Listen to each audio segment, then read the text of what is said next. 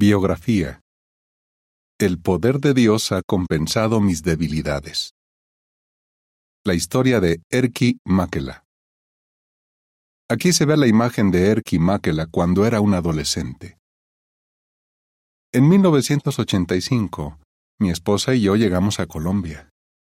El país estaba sumido en una violencia sin precedentes.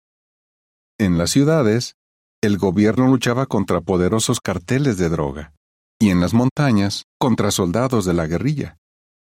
En la zona de Medellín, donde servimos más adelante, las calles estaban llenas de jóvenes pandilleros armados que vendían droga. Exigían dinero a cambio de protección y trabajaban como sicarios. Todos ellos morían jóvenes. Parecía que habíamos aterrizado en otro planeta.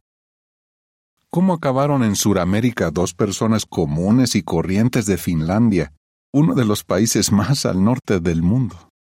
¿Y qué lecciones he aprendido a lo largo de los años? Mi juventud en Finlandia.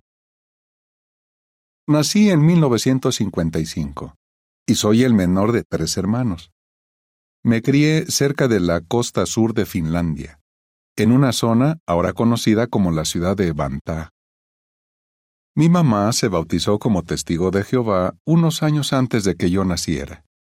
Sin embargo, mi papá se puso en contra de la verdad y le prohibió estudiar la Biblia con nosotros y llevarnos a las reuniones. Así que cuando mi papá no estaba, ella aprovechaba para enseñarnos de Jehová. Desde mi niñez decidí ponerme de parte de Jehová. Por ejemplo, cuando tenía siete años, mi profesora se enojó porque no quise comer ya, una especie de arepa finlandesa que lleva sangre. Con una mano me apretó la boca para abrirla, y con la otra intentó meter a la fuerza un pedazo con el tenedor. De un golpe en la mano logré tirarle el tenedor al piso. Cuando tenía doce años, mi papá falleció. Después de eso, pude asistir a las reuniones. Los hermanos mostraron interés en mí, y eso me motivó a progresar espiritualmente. Empecé a leer la Biblia a diario y a estudiar nuestras publicaciones a profundidad. Estos buenos hábitos de estudio fueron clave para llegar a bautizarme a los 14 años, el 8 de agosto de 1969. Poco después de terminar mi educación obligatoria, comencé el precursorado regular. Unas semanas más tarde, me mudé a Pielavesi, un pueblo cerca del centro de Finlandia, para ayudar a predicar. En Pielavesi conocí a Sirka, quien llegaría a ser mi querida esposa. Lo que me llamó la atención de ella fue su modestia y su profunda espiritualidad. Ella no pretendía sobresalir ni tener muchas comodidades. Ambos deseábamos dar lo mejor en nuestro servicio a Jehová y estábamos dispuestos a hacer cualquier cosa que se nos asignara. Nos casamos el 23 de marzo de 1974. En vez de irnos de luna de miel, nos fuimos a servir a Cártula, donde hacían falta testigos para predicar. Jehová nos cuidó. Desde que nos casamos, Jehová nos ha mostrado que cubriría nuestras necesidades materiales si poníamos el reino en primer lugar. Por ejemplo, en Cártula no teníamos carro o automóvil. Al principio viajábamos en bicicleta. Sin embargo, en invierno hacía tanto frío que era imposible. Además, para predicar en el territorio tan extenso de la congregación, necesitábamos un carro pero no teníamos dinero para comprarlo. Un día, uno de mis hermanos vino a visitarnos de sorpresa y nos dijo que podíamos quedarnos con su carro. No nos tocó pagar nada, ni siquiera el seguro. Solo teníamos que encargarnos de echarle gasolina. Por fin teníamos un carro.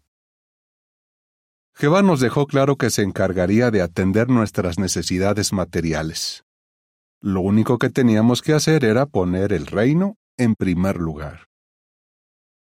Las imágenes para este subtítulo tienen los siguientes comentarios. Con siete años decidí ponerme de parte de Jehová.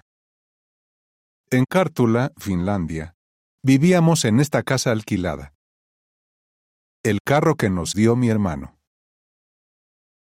Escuela de Galat. En 1978, cuando estábamos en la escuela del servicio de precursor, Raimo Kuokanen, uno de nuestros instructores, nos animó a solicitar la escuela de Galaad. Así que empezamos a estudiar inglés con el objetivo de llenar los requisitos para asistir. Sin embargo, no llegamos a enviar la solicitud, ya que en 1980 se nos invitó a servir en la sucursal de Finlandia. Para ese entonces, los betelitas no podían solicitar ir a Galaad. Queríamos servirle a Jehová donde Él quisiera, no donde nosotros quisiéramos. Así que aceptamos la invitación.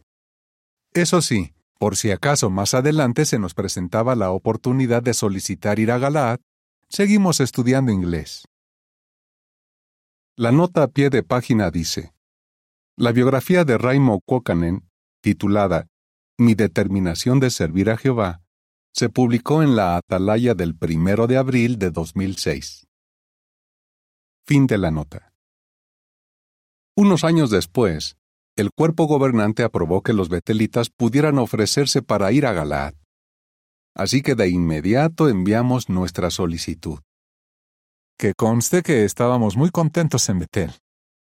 Pero teníamos el deseo, si cumplíamos los requisitos, de ir a servir donde fuera que pudiéramos ayudar más.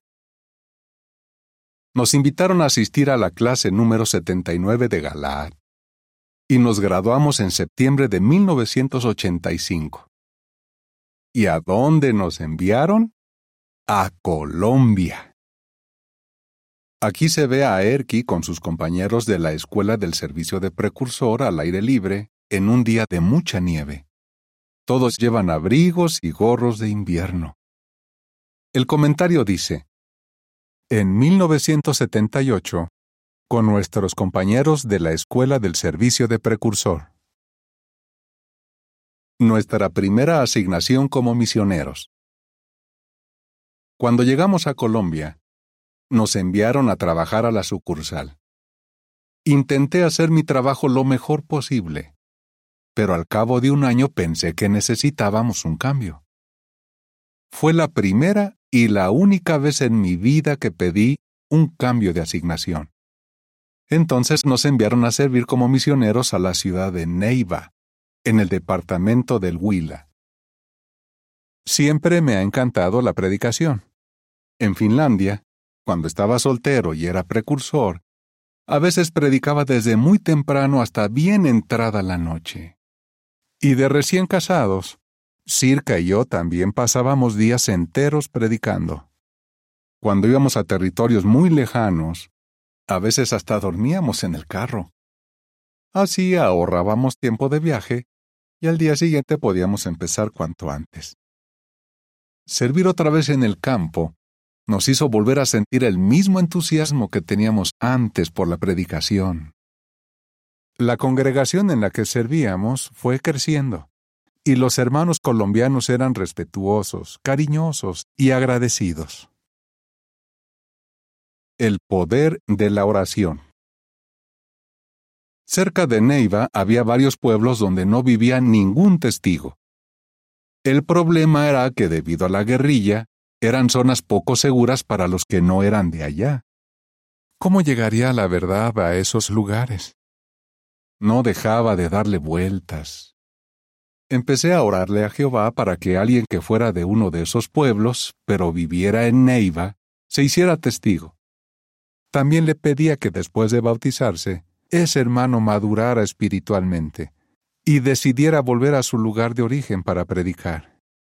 Me parecía una solución muy lógica, pero como era de esperar, Jehová tenía una muchísimo mejor que la mía. Poco después, empecé a darle clases de la Biblia a un hombre joven llamado Fernando González, que vivía en Algeciras, uno de los pueblos donde no había testigos. Él iba todas las semanas a trabajar a Neiva, que estaba a más de 50 kilómetros, 30 millas. Preparaba muy bien toda la información que íbamos a estudiar en cada clase, y desde el primer momento iba a todas las reuniones. Además, en la primera semana, empezó a reunir a algunas personas de su pueblo para enseñarles lo que estaba aprendiendo. Fernando se bautizó en enero de 1990, solo seis meses después de empezar a estudiar, y enseguida se hizo precursor regular. Ahora que ya había un testigo en Algeciras, la sucursal pudo enviar precursores especiales a la zona de manera segura. Y en febrero de 1992, allá se formó una congregación. Pero Fernando no se quedó predicando en Algeciras.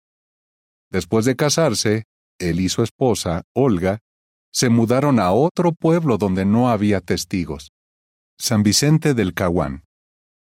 Allí también ayudaron a formar una congregación. Y en el 2002 los enviaron a la obra de circuito, donde siguen sirviendo hasta hoy. Esta experiencia me enseñó lo importante que es ser muy específicos cuando le hablamos a Jehová de cosas relacionadas con nuestras asignaciones. Él puede hacer cosas que están fuera de nuestro alcance. A fin de cuentas, Jehová es el dueño de la cosecha. Aquí hay una imagen de Erki y su esposa Circa, con Fernando González. El comentario dice, con Fernando en 1993. Jehová nos da tanto el deseo como las fuerzas para actuar. En 1990 me nombraron superintendente viajante y nuestro primer circuito fue en Bogotá, la capital del país. Circa y yo somos personas comunes y corrientes. No tenemos ningún talento especial. Además, no estábamos acostumbrados a vivir en una ciudad tan grande. Así que la asignación nos intimidaba un poco. Pero Jehová cumplió lo que dice Filipenses 2.13. Dios es el que, tal como a Él le agrada, los llena de energías, dándoles tanto el deseo como las fuerzas para actuar. Un tiempo después nos cambiaron a un circuito de Medellín, la ciudad que mencioné al principio. Allá muchas personas se habían acostumbrado tanto a la violencia en las calles que ya ni se asustaban.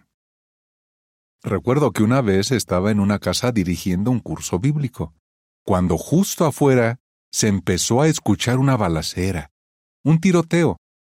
Yo estaba a punto de tirarme al piso, pero el estudiante de la Biblia siguió leyendo como si no pasara nada. Cuando terminó, me dijo que iba a salir un momento. Después de un rato, regresó con dos niños pequeños, y con toda la calma del mundo me dijo, Perdón, pero tenía que ir por mis hijos. Ese no fue el único susto que pasamos. En una ocasión estábamos predicando de casa en casa, cuando de repente mi esposa vino corriendo hacia mí más blanca que la nieve. Muerta de miedo me dijo que alguien le había disparado, y yo también me asusté. Pero luego nos dimos cuenta de que el hombre no estaba disparándole a ella, sino a un señor que estaba pasando justo a su lado. Con el tiempo nos fuimos acostumbrando un poco a la violencia. Admirábamos mucho el aguante y la fortaleza con que los hermanos enfrentaban situaciones como estas y peores. Llegamos a la conclusión de que si Jehová los estaba ayudando a ellos, también nos ayudaría a nosotros. Siempre seguíamos los consejos de los ancianos de las congregaciones. Teníamos mucho cuidado y el resto lo dejábamos en manos de Jehová. Claro, a veces las cosas no eran tan peligrosas como nos las imaginábamos. Por ejemplo, recuerdo que una vez estaba de visita en una casa cuando afuera escuché lo que parecían dos mujeres insultándose a gritos. Yo no tenía ningún interés en ver la discusión, pero la dueña de la casa insistió en que me asomara. Resultó que eran solo dos loritos imitando a los vecinos. Nuevas responsabilidades y otros retos. En 1997, me nombraron instructor de la Escuela de Entrenamiento Ministerial. La nota a pie de página dice, Esta escuela ha sido sustituida por la Escuela para Evangelizadores del Reino. Fin de la nota. Siempre me gustó asistir a escuelas teocráticas. pero nunca pensé que tendría el bonito privilegio de enseñar en una. Luego también fui superintendente de distrito, pero cuando esa figura desapareció, regresé a la obra de circuito. Ya llevo más de 30 años sirviendo como instructor y superintendente viajante. En estas responsabilidades he disfrutado de muchas bendiciones, pero no todo ha sido siempre de color de rosa. ¿Por qué lo digo? Reconozco que tengo un carácter fuerte. Esto me ha ayudado a afrontar situaciones difíciles pero a veces también me ha llevado a ser demasiado estricto al tratar de corregir ciertos asuntos en las congregaciones. Por ejemplo, a veces les decía de manera muy enérgica a algunos hermanos que tenían que ser amorosos y razonables con los demás. Lo irónico era que en esos momentos, esas eran justo las cualidades que me faltaban a mí. En ocasiones me he sentido muy desanimado por culpa de mis defectos. Una vez me sentí tan mal que le dije a Jehová en una oración que lo mejor sería dejar de ser misionero y regresar a Finlandia. Pero ese día, en la reunión, escuché algo que me convenció de que tenía que perseverar en mi asignación y seguir puliendo mi personalidad. Nunca olvidaré la respuesta tan clara que Jehová le dio a mi oración. También le estoy muy agradecido porque me ha ayudado con mucho cariño a mejorar mis defectos. Se muestra la imagen de Erki y Circa en años más recientes. Miramos al futuro con confianza. Circa y yo no tenemos palabras para agradecerle a Jehová el honor de haber pasado la mayor parte de nuestras vidas en el servicio de tiempo completo. También le estoy muy agradecido por haberme regalado una esposa que me ha dado su amor y su apoyo todos estos años. Pronto cumpliré 70 años, así que dejaré de ser instructor y superintendente viajante. Pero eso no me entristece. ¿Por qué no? Porque estoy convencido de que para honrar a Jehová no es necesario tener responsabilidades muy llamativas. Y lo más importante es que le sirvamos con modestia y lo alabemos con un corazón lleno de amor y gratitud. A lo largo de mi vida, he disfrutado de muchas asignaciones muy bonitas. Pero al mirar atrás, me doy cuenta de que no fue porque yo sea mejor que los demás o tenga habilidades especiales. Al contrario, a pesar de mis defectos, Jehová me las dio por su bondad inmerecida. Sin su ayuda jamás habría sido capaz de cumplir con mis responsabilidades. Puedo decir que el poder de Dios ha compensado mis debilidades. Fin del artículo.